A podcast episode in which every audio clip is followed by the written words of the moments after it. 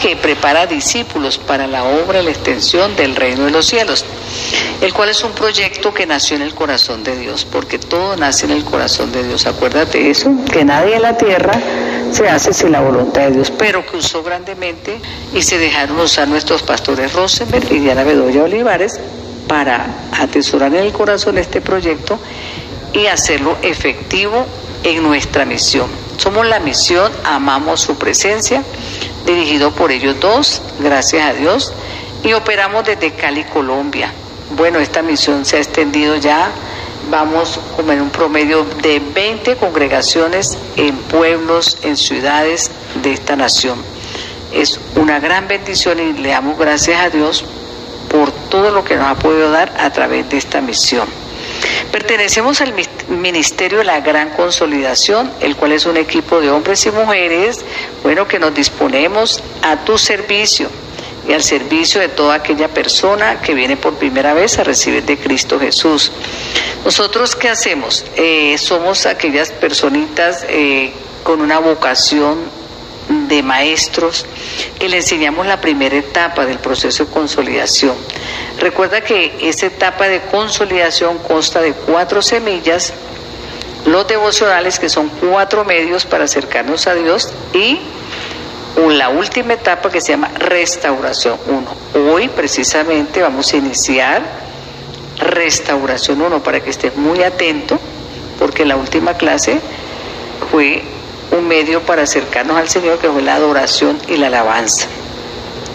Bueno, eh, después de, de, esta etapa de consolidación, tú dirás, ¿y qué sigue? Siguen otros pasos, siguen otros niveles que son fundamentos 1 y fundamentos 2. En fundamentos 1 se recibe el bautizo en agua. En restauración 2 vamos, se trabaja, bueno, en fundamentos 2 también se trabajan los principios bíblicos, doctrina bíblica. En Restauración 2 se trabaja sobre el perdón en muchas áreas y en muchas dimensiones. Y por último, la escuela es siervo, que es donde tú, si has dispuesto tu corazón y quieres alcanzar esta meta, te graduarás como un servidor de Cristo Jesús.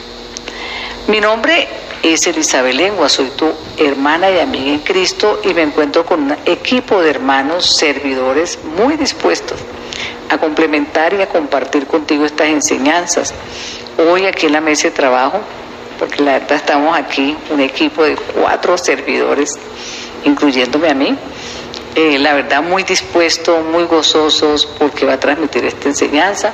Me encuentro aquí con la hermana Ana Milena Suárez, Dios les bendiga. Con otra excelente hermana. Caterina Calvache, bendiciones.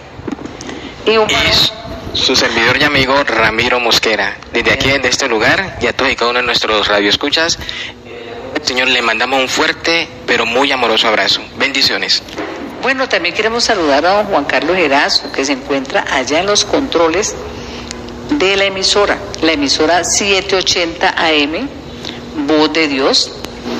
Y siempre me gusta decir este lema, que la emisora es una nueva unción que transforma vidas. ¿Por qué? Porque prácticamente tenemos en promedio como unas 20 horas diarias dando programas de gran bendición para edificación de nuestras vidas.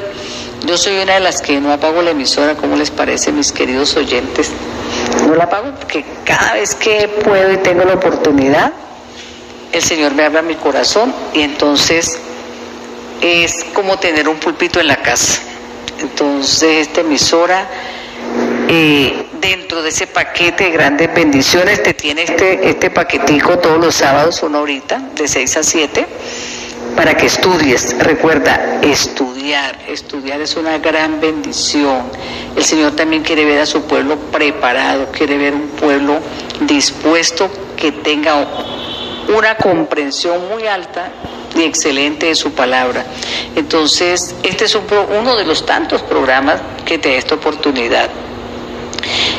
Eh, vamos a disfrutar de estas enseñanzas. Yo sé que algunos están en casita, allá en sus fincas, o aquí en la ciudad, o en una vereda, o en una montaña, o en una metrópoli, porque la emisora también se escucha a través de la internet. No sé dónde te encuentras. Si sé que si estás escuchando el programa, el Señor te va a hablar al corazón. Pero todo lo que nosotros hacemos como cristianos tenemos que depositarlo siempre, siempre en las manos del Señor. Para eso vamos a hacer una oración para dejar todo lo que se viene en las manos de ese Dios poderoso. Amén, gloria a Dios, directora. Sí, señores, vamos a eh, este es aprovechar este privilegio de parte de nuestro Señor Jesucristo y por ello voy a invitarles que de una manera muy reverente presentemos este tiempo y las enseñanzas que Dios tiene preparados para nosotros el día de hoy. Que esta palabra sea de éxito en tu vida y en la mía. Bueno, Padre, en el nombre de Jesús te bendecimos y te damos gracias por tu amor y por tu misericordia.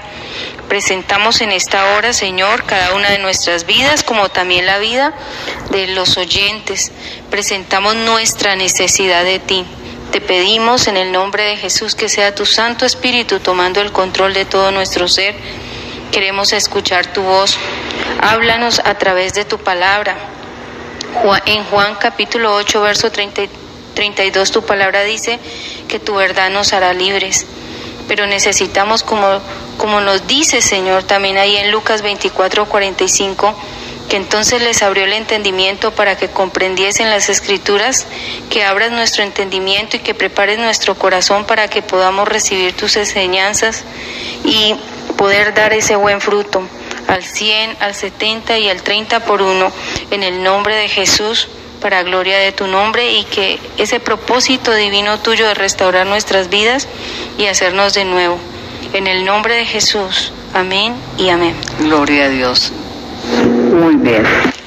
Entonces, recuerda tener libreta o cuaderno si puedes, un lapicero, un lápiz, pero ante todo como nos decía la hermana Caterina en la oración, que dice la palabra, que nos deje grabada esa enseñanza en las tablas del corazón. Bueno, un corazón dispuesto, todo lo aprende, un corazón enseñable, todo se lo deja grabado. Y por eso sabemos que Dios te ha dado ese corazón, porque tú estás allí inclinando tu oído a esa enseñanza que viene hoy, que es poderosa como todas las enseñanzas. Vamos en estos momentos a recordar por qué Jesucristo es el centro de nuestra vida. Acuérdate que ese es el lema central también en este programa y en la gran consolidación y en estas enseñanzas de consolidación. Esa alabanza tan preciosa que dice que Cristo es el centro de nuestras vidas, eh, dice ser el centro de mi vida desde el principio hasta el fin. ¿Por qué tiene que ser Cristo el centro de mi vida desde el principio hasta el fin? En este caso que nos atañe hoy, que vamos a ver hoy, como es un tema interesantísimo como todos, que es la restauración y la restitución. Vamos a ver una cita bíblica que me toca este corazoncito y que me dice por qué Él merece ser el centro de mi vida. Está en Jeremías 33, 6, hermana Ana Milena. Eh, sí, Jeremías 33, 6 dice, He aquí yo les traeré sanidad y medicina, y los curaré y les revelaré abundancia de paz y verdad. Gloria a Dios. Entonces, mira por qué yo debo decir, bueno, es que Él es el centro de mi vida. Ah, porque es que Él dice y promete que me va a traer sanidad y medicina. Cuando hable sanidad, hablo de la parte interior, interna, el alma y yo a veces siempre me pregunto, bueno, yo nunca he visto aquí en la tierra un consultorio que diga consultorio para sanidad del alma. A veces salen, digamos, como falsos, eh, eh, ¿qué le dijera yo ahí? Como falsos médicos que hablan de otras sectas, de otras cosas, y te invitan que a la relajación mental, que al yoga, que no sé qué, para poder encontrar la paz. Pero Aquí te dice claro, claro, muy claro, yo enviaré medicina y sanidad. ¿A través de quién envía la medicina y la sanidad? Dios, de Jesucristo. Y les traeré y los curaré, ¿no? La primera dice, yo traeré sanidad y medicina, dos cosas. La medicina para el cuerpo, la sanidad para el alma y los curaré. O sea que la cura, cuando una persona, yo me acuerdo que antes las, las ancianas, las abuelas decían, vea, pero échese esta cura. Esto lo cura, usaban mucho esa palabra, ¿no? de cura como sinónimo de, eh, de sanidad, de estar, de recuperación, de levantarse de una enfermedad. Y dice, y le revelaré abundancia de paz y de verdad. ¿Quién es el que trae la paz y quién es el que trae la verdad? Jesucristo. Jesucristo a través de su Santo Espíritu. Entonces, por eso Cristo debe ser el centro de nuestras vidas. Amén. Bueno, entonces en estos momentos te voy a recordar en qué consistió ese tema pasado.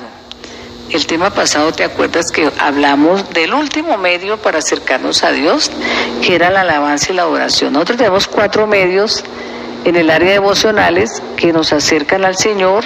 El primer medio es Jesucristo como mediador, el segundo medio es la palabra del Señor para poder conocer a Dios, o sea, la perfecta ley. Ahí Dios nos dice quién es Él a través de la Biblia y lo conocemos más a Él. Ahí están sus leyes, sus mandamientos, sus estatutos, sus ordenanzas. Y el otro, el tercer medio era la oración, que es la comunicación con Dios, las 24 horas pues tenemos que estar conectada con Él, que es ese teléfono que dice también en Jeremías 33.3, clama a mí, yo te responderé y te enseñaré cosas grandes y ocultas que tú no conoces. Nosotros siempre tenemos que estar conectados con Dios a través de la oración, amén. Vimos también diferentes tipos de oración. Y lo que vimos la semana pasada, el último tema de devocionales era la adoración y la alabanza. ¿Por qué tenemos que alabar a Dios? Por lo que Él hizo, por lo que Él ha hecho y por lo que Él seguirá haciendo. Él hace proezas, maravillas, milagros. Y nosotros vemos pues los, la grandeza de Él en todo lo que observamos, en todos esos paisajes, en la vida de nosotros, cosas que nosotros no merecemos. Dios las ha hecho con nuestras vidas y por eso Él merece toda alabanza, que sea alabado, que sea loado que sea magnificado, que sea engrandecido su nombre por todas las cosas que él ha hecho. Amén.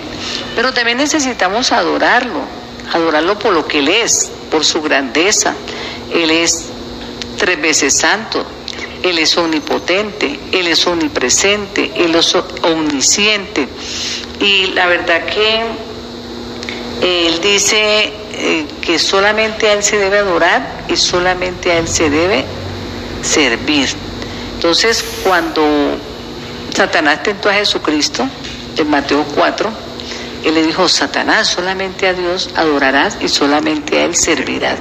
El único que merece toda la adoración y toda esa reverencia de parte de nosotros es Jehová. Él dice, yo soy tu Dios, no tendrás dioses ajenos delante de mí.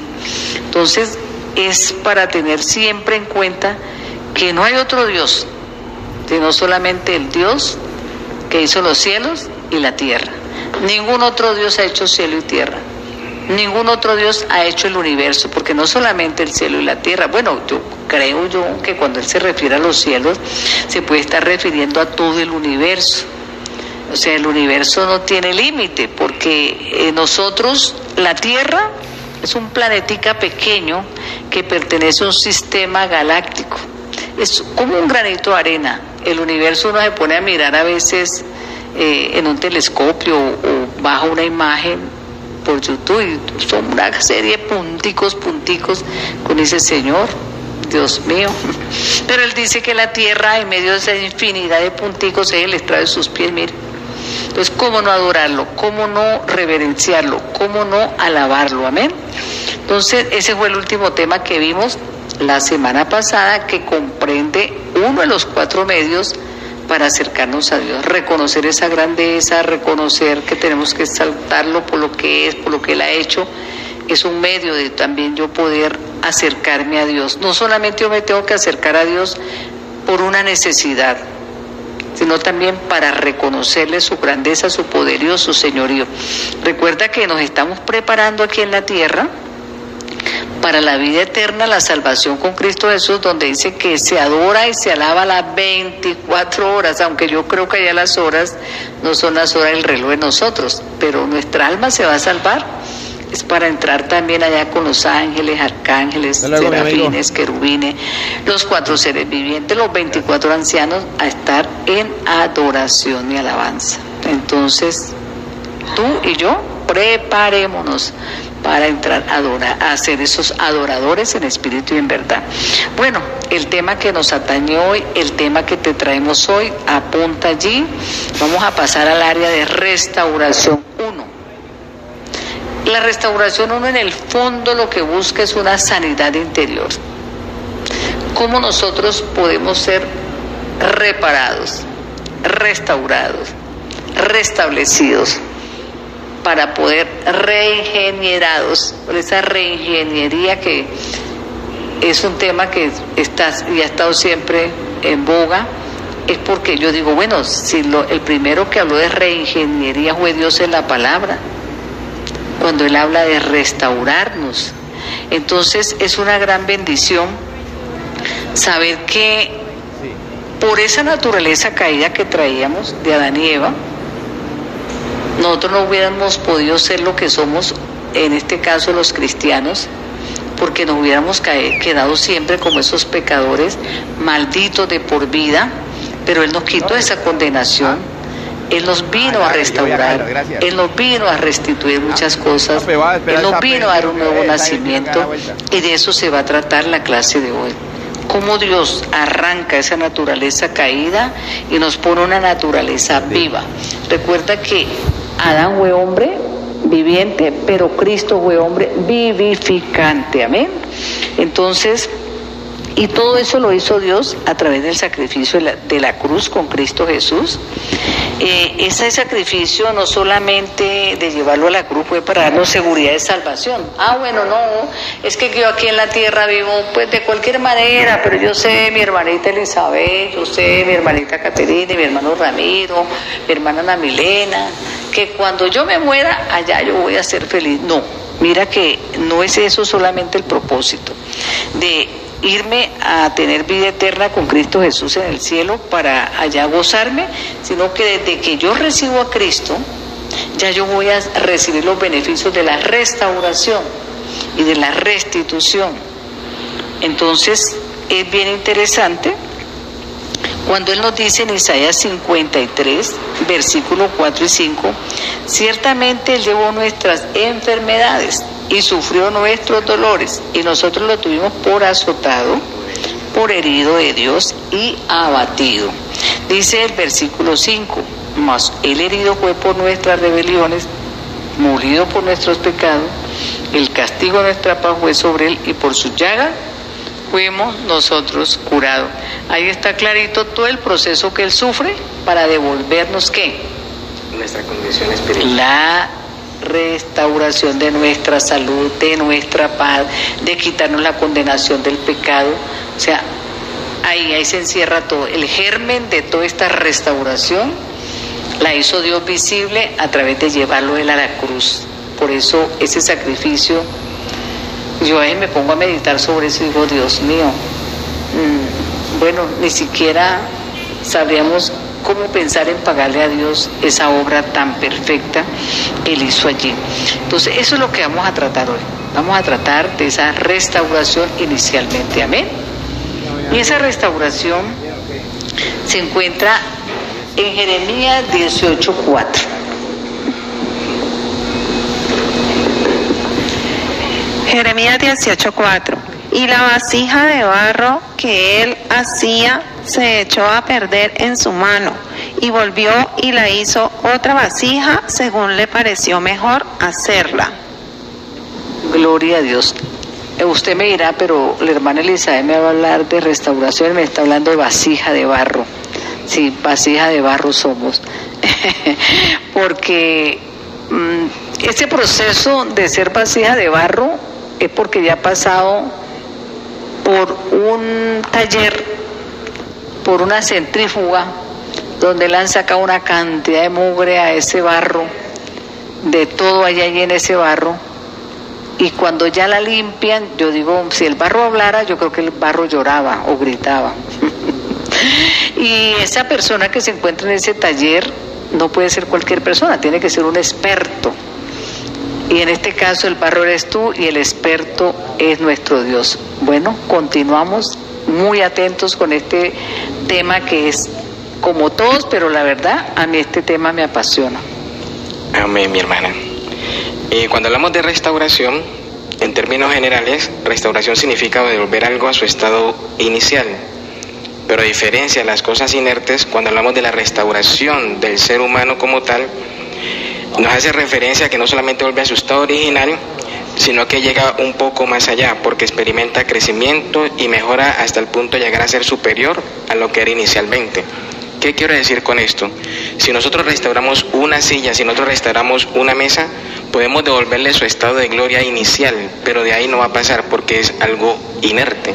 ¿Sí? Pero cuando hablamos de la condición de la persona, cuando es restaurada de su condición espiritual, no solamente llega a la condición inicial, que fue la que se le dio en el huerto del Edén, sino que esa condición experimenta crecimiento eh, mejora hasta el punto de llegar a ser superior. Por eso nuestro Señor Jesucristo cuando estuvo aquí en el mundo, Él dijo, y cosas mayores de las que yo he hecho, ustedes podrán hacer. Y tremendo, mi hermano Ramiro, cuando usted dice, y, dice allí, pues, escudriñando estos temas, que Él nos restaura, pero que esa restauración tiene una condición mejor, ojo con esto, mejor que el estado original.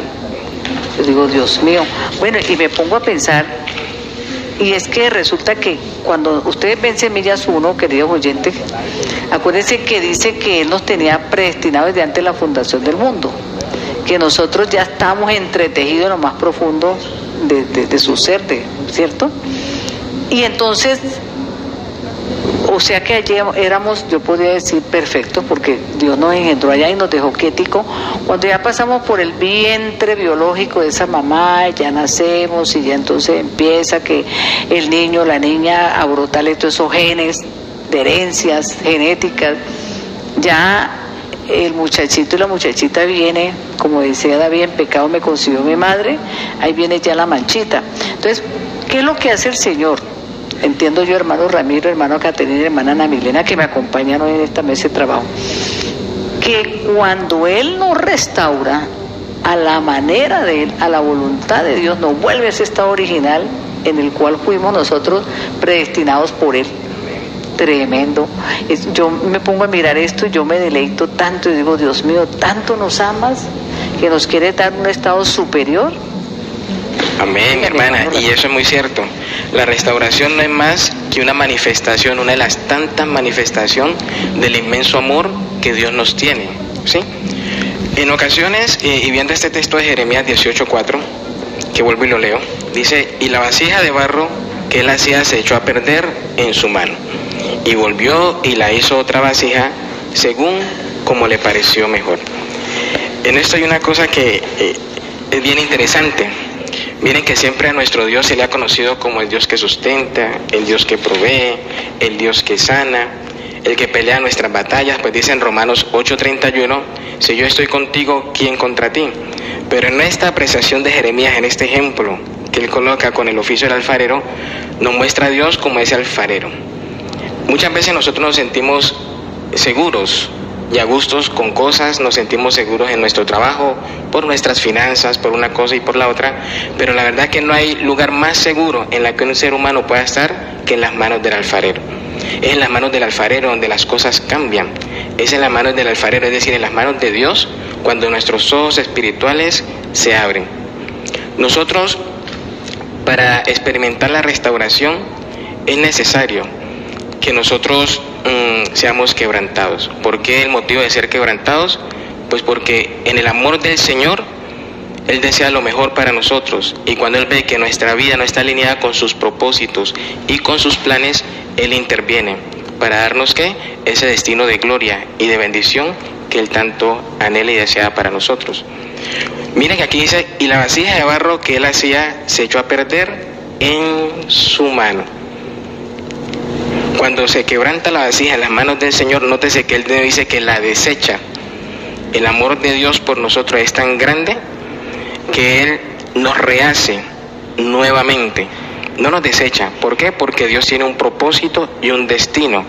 Él con, con nosotros no está experimentando. Él ya tiene un plan trazado. Él dice, tú eres mi hijo y yo te amé. Con amor eterno te he amado. Él nos ha dado propósito y destinos. Isaías 64.8 dice, ahora pues Jehová, tú eres nuestro Padre, nosotros el barro, y tú el que nos formaste. Así que ahora somos todos nosotros obra de tus manos. Solo cuando el Espíritu Santo nos abre los ojos del entendimiento, podemos ver con claridad cuál es el propósito que Dios tiene en nuestras vidas.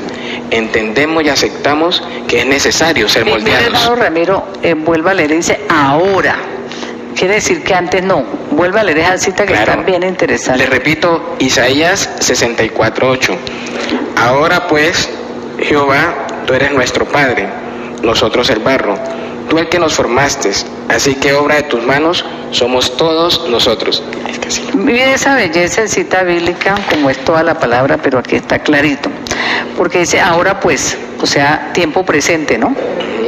Ahora que ya soy hija de Dios, Jehová, tú eres nuestro Padre. ¿Antes éramos hijos de Dios? No, antes éramos bastardos, ¿cierto? Entonces, cuando Dios nos restaura, primera condición, se convierte en nuestro Padre.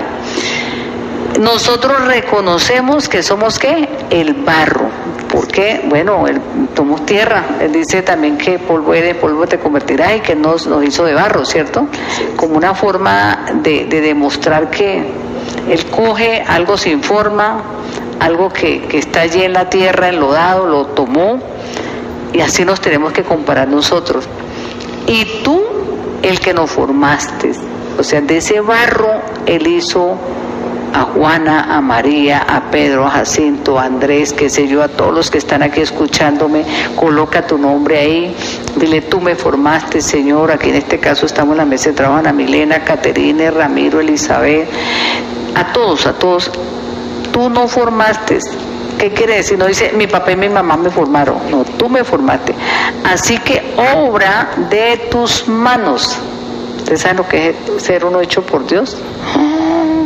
Dios mío, por eso es que él dice que somos linaje escogido, real sacerdocio, nación santa, pueblo adquirido por Dios, que tenemos, somos reyes y sacerdote, porque Él no forma, no forma, y Él dice que no forma imagen y semejanza de Él.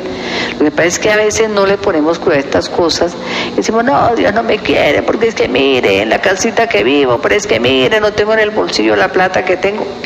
Pero mire lo que Dios nos está diciendo, que Él me formó, que soy obra de sus manos. ¿Será que Dios hace cosas feas? Mucho menos personas, que nosotros somos la obra maestra de Él. Entonces, Dios mío, abramos los ojos para que podamos ver qué es esta restauración, qué es ser restaurado por Dios. Hay unos términos que vamos ahorita a contemplar como sinónimo de restauración.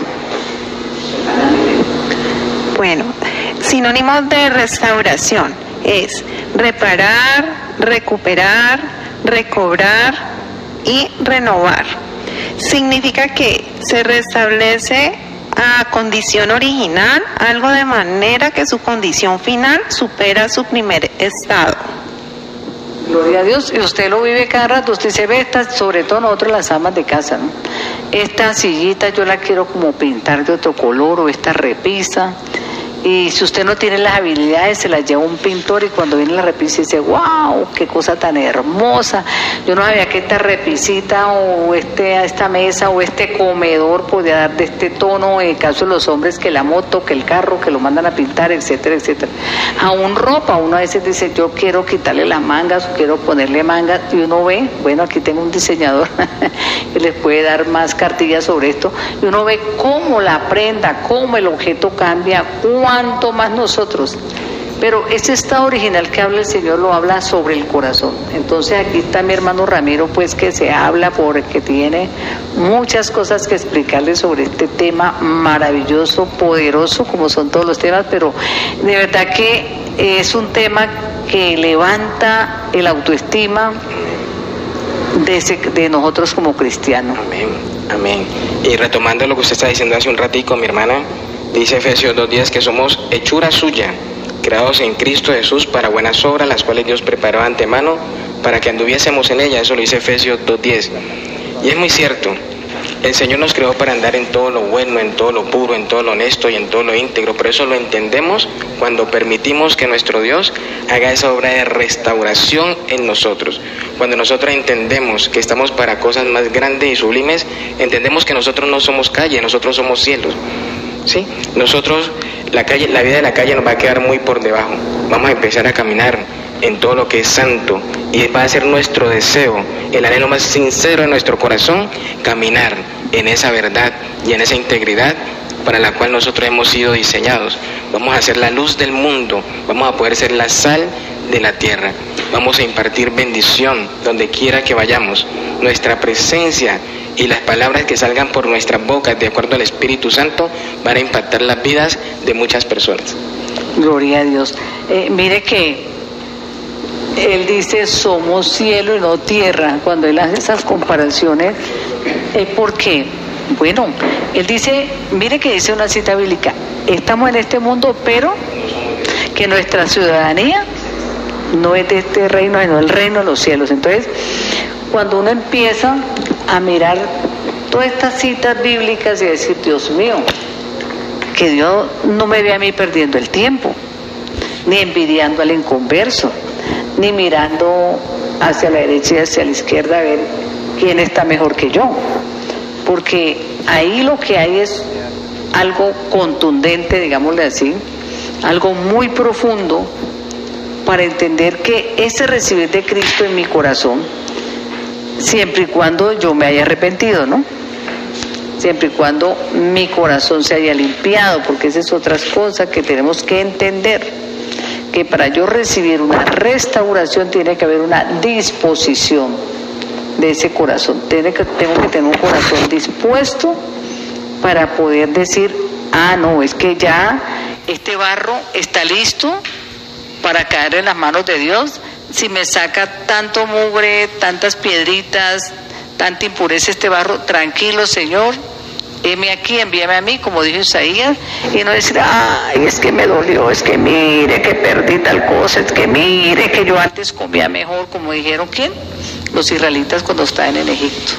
No, pero es que yo quiero volver allá porque allá comía cebolla, allá comía pepinos, allá comía puerros, allá comía... ¿Y por qué nos trajeron este desierto? ¿Sería que ellos pudieron ser restaurados? Dicen que murió primera generación, segunda generación, tercera generación en el desierto y la generación que pasó el Mar Rojo fue la cuarta.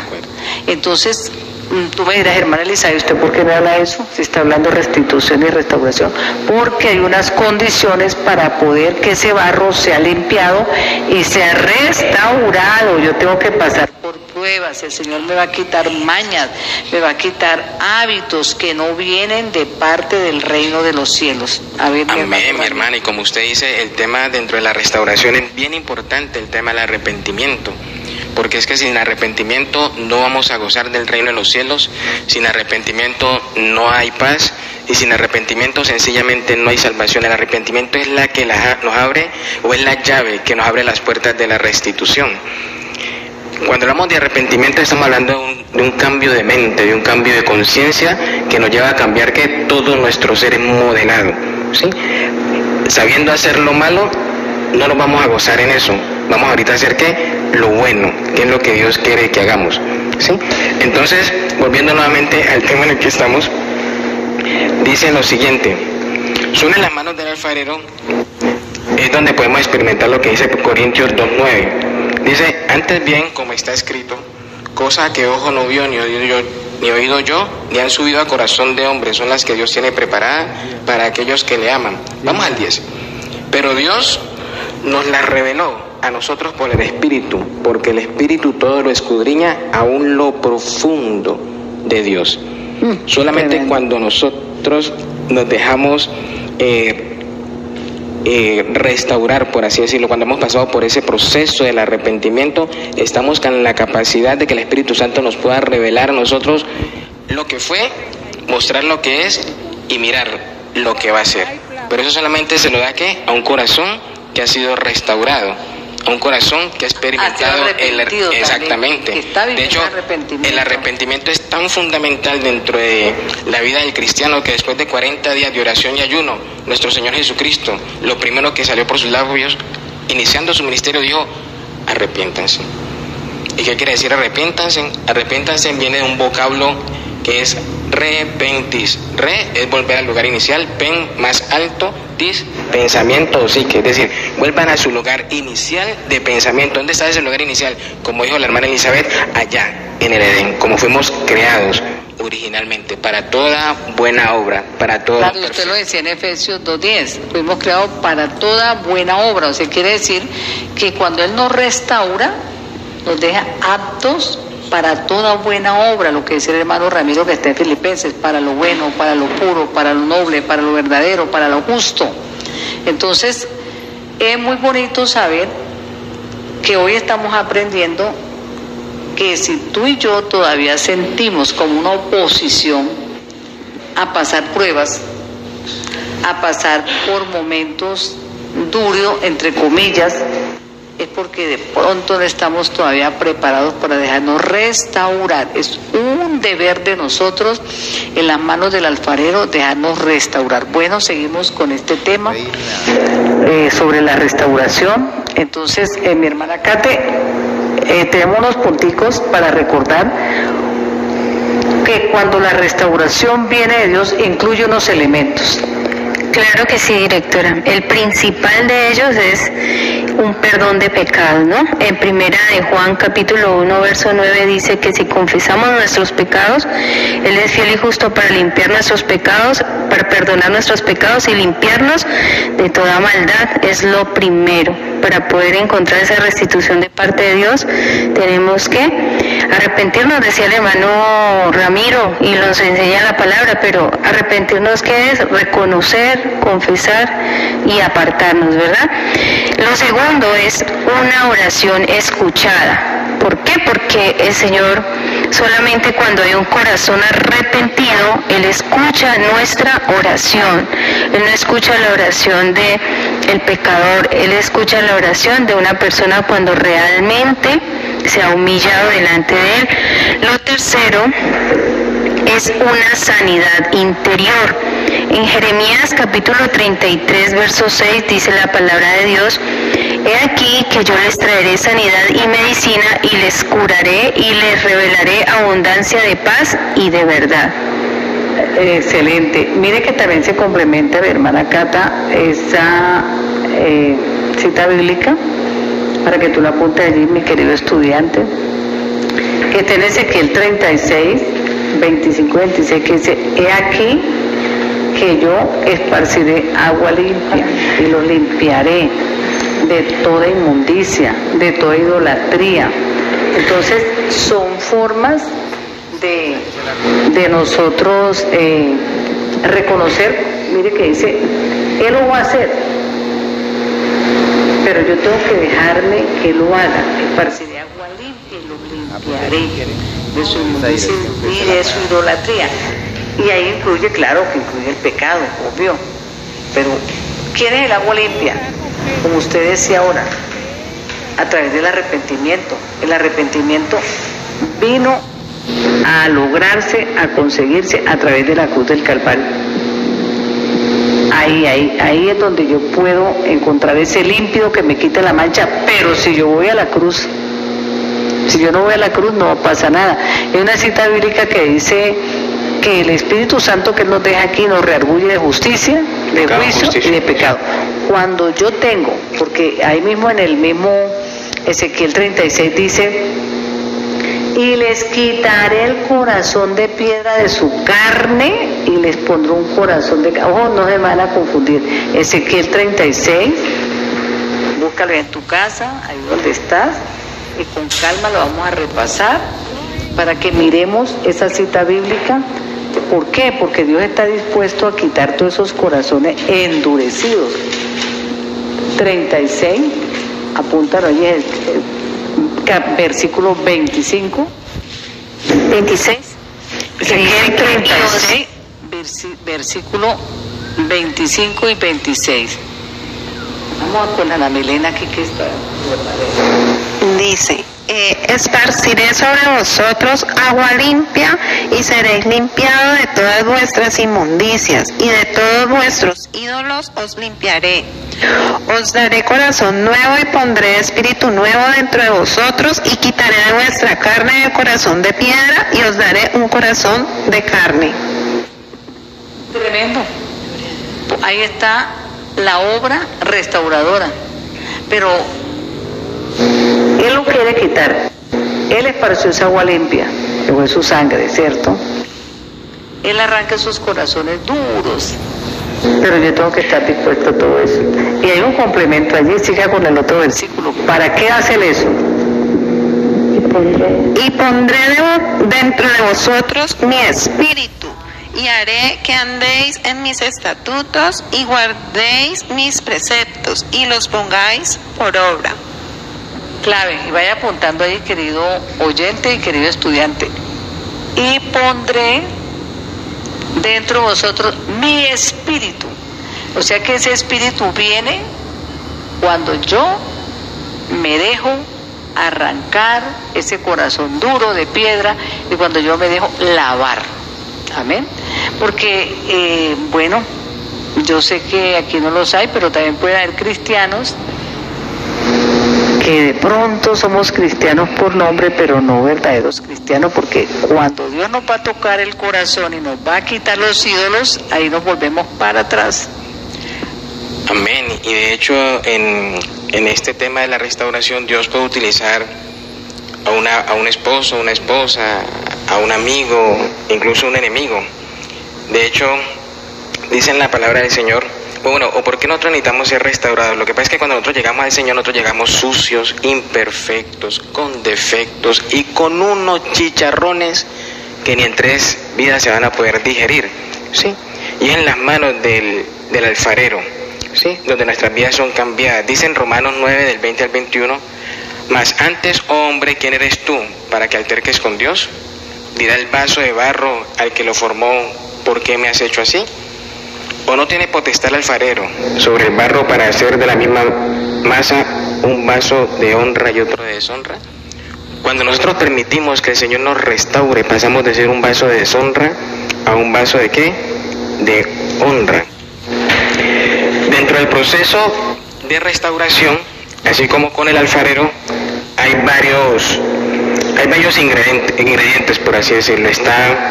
El alfarero que es Dios y está el barro que no somos nosotros. Hay una cualidad que el barro normal tiene, es que el barro normal es manejable. Para que este barro pueda ser moldeado y darle figura, ¿qué hace el alfarero? Le echa agüita. Así es Dios con nosotros. El agüita del agua y el agüita del espíritu, para que vamos aflojando y empecemos a hacer qué? Maleable, es decir, moldeable. Esa agüita es la palabra. La palabra y el Espíritu Santo. En la radio, leemos el, meditamos en la casa. Y el hermano Ramiro decía, son como dos agüitas, el agüita de la palabra y el agüita del Espíritu. Era la que decía en Ezequiel 36, esparciré sobre usted agua limpia. Amén. Y como decía la hermana hace justamente un rato, el proceso de restauración muchas veces es doloroso y quizás por la intensidad del dolor muchas veces se nos hace supremamente largos y decimos, pero ¿hasta cuándo esto? Sí, ¿cuándo es que esto no termina? Pero tenemos que entender que el dador de los tiempos y el dueño de los tiempos es Dios. Y Dios es el que sabe el momento, la hora, el motivo y la situación correcta por la cual estamos pasando lo que estamos Eh, pasando. pero, ¿sabe qué pasa, mi hermano Ramiro? Que eso también va de acuerdo a mi corazón. Amén. Si mi corazón eh, sigue endurecidito, sigue dándole martillo ahí echándole juego de corazón hasta que lo ablanda, porque lo ablanda. Porque él no nos va a dejar bastardos. Y él quiere que todos nos salvemos y que todos nos restauremos. Pero todo depende de la disposición de mi corazón. Amén. Vamos a ver algo allí importante que son los cuatro pasos para la restitución. Claro que sí. Eh, la Biblia contempla cuatro pasos para que podamos obtener esa verdadera restauración. Encontramos el primero de ellos que es reconocer. ¿Qué es reconocer? Bueno, es examinarnos con cuidado para enterarnos de nuestra identidad, de nuestra naturaleza y las circunstancias y, y las circunstancias para confesar culpable, para confesarnos culpables de un error. Cuando hablamos de reconocimiento, estamos hablando del acto consciente de aceptar nuestras debilidades y de nuestros errores. La falta de reconocer nuestras faltas nos excluye, pero cuando reconocemos nuestras faltas eso nos incluye. ¿Recuerdan en el huerto del Edén? Cuando Dios le preguntó a Adán, ¿y qué pasó con el mandamiento que te di? Él le echó el agua sucia a la mujer. Entonces, cuando hablamos de reconocimiento, tenemos que, tenemos que entender que hay un reconocimiento que es verdadero y hay un reconocimiento que es falso. ¿Cuál es el reconocimiento verdadero? Cuando usted acepta sin echarle al agua sucia a nadie de lo que pasó. ¿Sí? Estamos, por ejemplo, el ejemplo de David. David cometió un pecado. ¿Sí? Y cuando él fue descubierto, él no le echó la culpa a la mujer, él dijo, no, yo he pecado contra el cielo y contra ti, te pido me perdones. Y hay otra característica de la persona que reconoce es que no justifica su mal comportamiento por el comportamiento de otro. No dice, yo obré así porque es que usted, porque es que mire, no, no, no, simplemente acepta lo que le toca aceptar. Cuando una persona acepta de lleno y de plano sus errores, sin andar queriendo compartir culpabilidades y sin andar justificando su comportamiento por el comportamiento de otro, podemos decir que ese reconocimiento y que es parte del arrepentimiento es, real.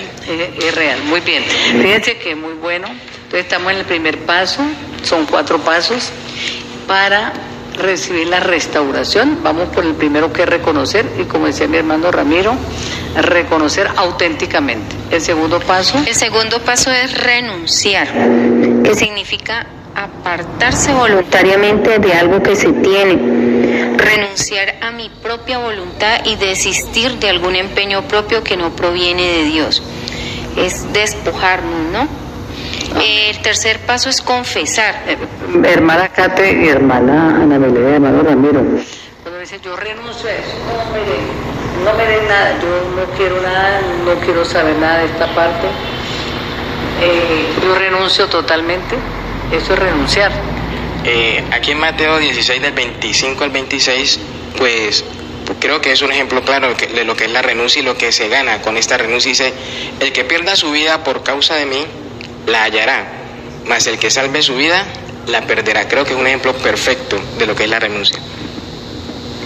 Gloria al Señor. Ese tercer paso es muy importante, es el convertirse es una ruptura completa con el pasado para dar lugar a un nuevo comportamiento y a unas nuevas relaciones. Siempre tiende a dar como resultado nuevas actitudes y debe llevar a un compromiso responsable. Gloria a Dios. Bueno, entonces ahí tenemos esos cuatro pasos para la restauración. Reconocer, renunciar, confesar, convertirse. Hay unos requisitos para la restauración también. Eh, tenemos, incluyen esos, esos, eso lo incluye allí, muy clarito, como complemento. Entonces, eh, vamos a ver esos cuatro pasos o cuatro requisitos para ser restaurado. El primero, la humillación delante de Dios. En segunda de Crónicas capítulo 7 verso 14 dice la palabra del Señor que si se humillare mi pueblo sobre el cual mi nombre es invocado y oraren y buscaren mi rostro y se convirtieren de sus malos caminos, entonces yo iré desde los cielos y perdonaré sus pecados y sanaré su tierra. La humillación es ponernos en una posición baja, de reconocer y humillarnos delante de la presencia del Señor, despojándonos de nosotros mismos y dando lugar a, a que sea Dios en su misericordia, sí, exaltado. El segundo, el segundo requisito es la oración. En Jeremías capítulo 29 del verso 12 al 14 también la palabra nos dice que entonces me invocaréis y vendréis y oraréis a mí y yo os oiré y buscaréis y me buscaréis y me hallaréis porque me buscaréis de todo vuestro corazón. El tercero, el buscar la presencia de Dios. En Nehemías capítulo 8 verso 6 Dice, bendijo entonces Esdras a Jehová Dios grande, y todo el pueblo respondió, amén, amén, alzando sus manos, y se humillaron y adoraron a Jehová, inclinados a tierra. Y ese cuarto requisito es el morir al pecado. Lo leíamos ahorita en Proverbios 28, 13 que el que encubre sus pecados no prosperará, más el que los confiesa y se aparta. Es necesario dejar atrás, dejar a un lado, apartarnos del pecado. Dice que si nos apartamos alcanzaremos misericordia. Gloria a Dios. Bueno, entonces te vamos a dar con una preciosa alabanza de Gloria en Gloria te veo, que nos va a ayudar como a reflexionar sobre la bondad de Dios, de levantarnos la naturaleza caída después de haber estado por allá lejos de Él, acercarnos a Él a través de este tema de restauración.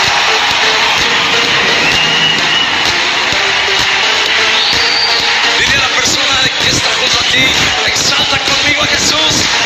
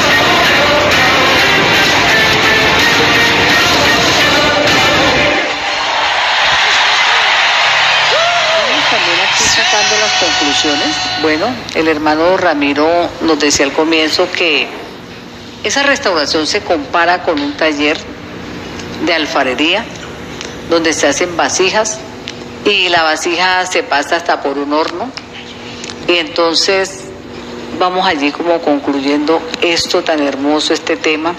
Es tu vida, es la mía. Somos barros, Dios es el alfarero y qué pasa con ese horno que somos sometidos. Amén, mi hermana, y ya para terminar, sí, el último paso eh, es la parte del horno, donde somos, eh, se prueba lo que se ha hecho en nosotros. En el horno no somos probados nosotros, sino que se prueba nuestra fe, nuestro carácter y nuestra mansedumbre. Entonces tenemos cuántos elementos allí? Barro. El alfarero, que es Dios, el barro, que somos nosotros, la rueda, que es la misma vida, Ah. y Dios es el Dios de los tiempos y de la vida, y el horno, que es donde las imperfecciones son quitadas. Y es en ese horno donde no somos probados nosotros, sino es el resultado de ese proceso que en nosotros se vivió. Se prueba nuestra fe, nuestro carácter y nuestra mansedumbre. Pero imagina a qué temperatura era ese horno prendido. Porque dice que la, oigo yo, ¿no? Me toca consultar más sobre esa parte. Que la cerámica que se hace no se pasa por un horno se quiebra fácil. Y no queda brillante. La pintura no le resplandece. Entonces, bueno, también recuerda que esto es una reingeniería. Porque es el Señor queriendo hacer un ser humano nuevo. Y eh, te invitamos, no te pierdas para el próximo sábado a ver el nuevo nacimiento, restitución. Vimos hoy restauración, luego sigue restitución para el nuevo nacimiento. Les habló su hermana y amiga en Cristo, Isabel Lengua Linares. Un abrazo. Dios les bendiga, amados oyentes. Se despide de ustedes Ana Milena Suárez. El Señor les continúe bendiciendo, mis hermanos. Estuvo con ustedes Caterine Calvache. Bendiciones del Altísimo, estuvo con ustedes Ramiro Mosquera.